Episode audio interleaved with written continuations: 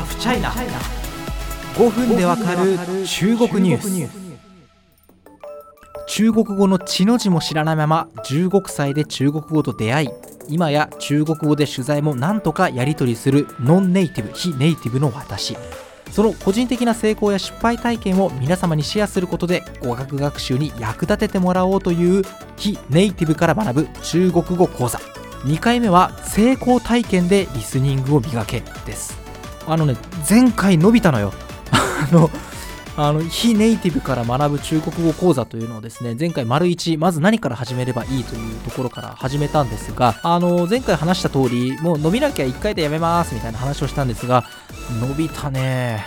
あのツイッターでもですねありがたいっていうコメントをハッシュタグハフチャイナつけてお送りいただいて本当にありがとうございます。あの、喋る側からすればこの上ないモチベーションです。あの、で、調子に乗ってですね、あの、2回目をやります。3回目をやるかは引き続き分かりませんが、えー、中国語最大の関門がリスニングですよね。あの、そもそも中国語の音っていうのは日本語にない発音ばっかりです。あの、英語とかもそれはそうじゃんっていうふうにお思いになるかもしれませんけれども、あの、日本語に音が近い発音、外国語っていうのはあるんですよ。あのハングルとかスペイン語とかそうなんですけど中国語はですね全く日本語にない口の形をして皆さん喋るので「じ」とか「し」とかねあるのであのリスニングというのは非常に難しいということです。まあその中でも特に皆さんベンチマークにすることが多いであろう新 HSK 一番上6級。そこでも通用するようになったリスニング方法を自分なりに研究しましたので、えー、まあ、全部はちょっと時間内には喋りきれないけど一部シェアしたいと思います。まずリスニング強化の一般的な方法って結構ネットにあると思うんですよ。とにかくシャワーを浴びて聞いてください。中国語独特のリズムと音に慣れてください。あるいはディクテーション、流れてくる音声を書き取ってください。シャドーイング、流れてくる音声を数秒後追いでリピートしてくださいみたいな。これはね、非常に普遍的な方法ですし、私もシャワーを浴びる方法とか、シャドーイングとかやってました。おすすめです。ただ、そのリスニングっていうと、徐々にこう耳のレベルを上げていって、全体的にどんな会話も徐々に聞き取れるようになるリスニング力の底上げっていうところのイメージをお持ちの方多いと思いますけれども今回はあえて逆のアプローチを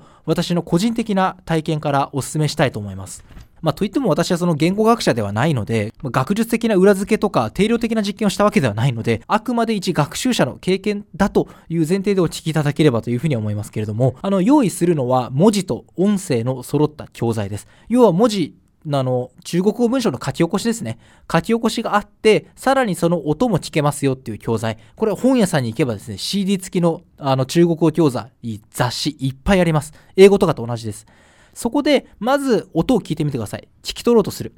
あの、文字1回ぐらい読んでも構いません。で、聞き取ろうとする。で、おそらく初心者とか中級者ならば何言ってるかわかんないはずです。さっき読んだ文章なのに、え、これ何言ってんだっけ？みたいなことがわかんないはずなんですよね。そこで、え書き起こしを見て、知らない単語や熟語、言い回し、正語、四字熟語みたいなやつですね。を覚える。まあ、このこの時の単語帳の作り方みたいなのも工夫が必要なんですけど、それはまたこの第2回が伸びたらやります。はい。で、まあその文章に登場する意味不明な単語や言い回しを全て覚えてください。まあその短い文章で結構です。1行2行とか。意味不明な単語正語、言い回しを全て覚えると、その文章ははるかに聞き取りやすくなるはずです。なぜか。例えば私、英語そんな得意じゃないですけど、英語ペラペラペラーって言われても、普通わかりませんよね。だけど、どんなにネイティブがどんなスピードで言っても This is a pen ならわかるんですよ。それはなんでか ?This is a pen すべての単語を知ってるからです。いちいち、ペンってなんだっけ？みたいなことを考えなくても意味が通じるぐらいに、その単語が体に染みついてるからです。そうやって意味不明な言葉や言い回しを潰す。一文ずつでいいので意味不明な文章を完璧に聞き取れる文章に変えていく。この例えば、このページの上から3行はもう目つぶってても余裕で全部何言ってるか聞き取れる。だけど、その3行目以降はまだやってないから全然聞き取れないみたいなところで、一個ずつ、こう文章の中で自分の聞き取れるという勢力図を広げていってください。一度覚えて、翌日とか翌々日とかに不意打ちで突然聞いてみる。それでまた変わらず完璧に分かればなお OK です。僕はちなみにあの iPod で音楽を聴くんですけど、シャッフルで中国語の音出るようにしてました。音楽聴き終わったら突然中国語の勉強が始まるみたいな感じですね。で、それでもちゃんと聞き取れるなら、あ、じゃあこの文章は俺の体のものになったなっていう風な感じです。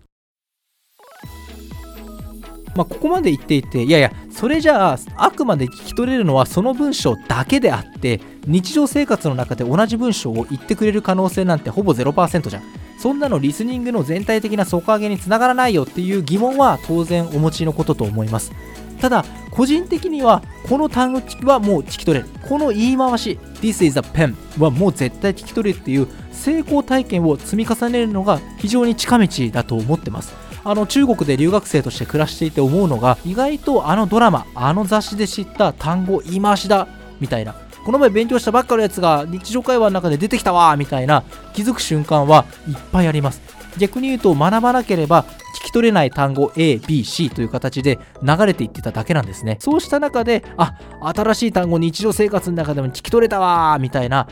小さな成功体験を積み重ねることが結果としてリスニング力の底上げにもつながりますし何より語学をやる楽しみや俺成長してるじゃんっていう自己肯定感につながるはずではないでしょうか。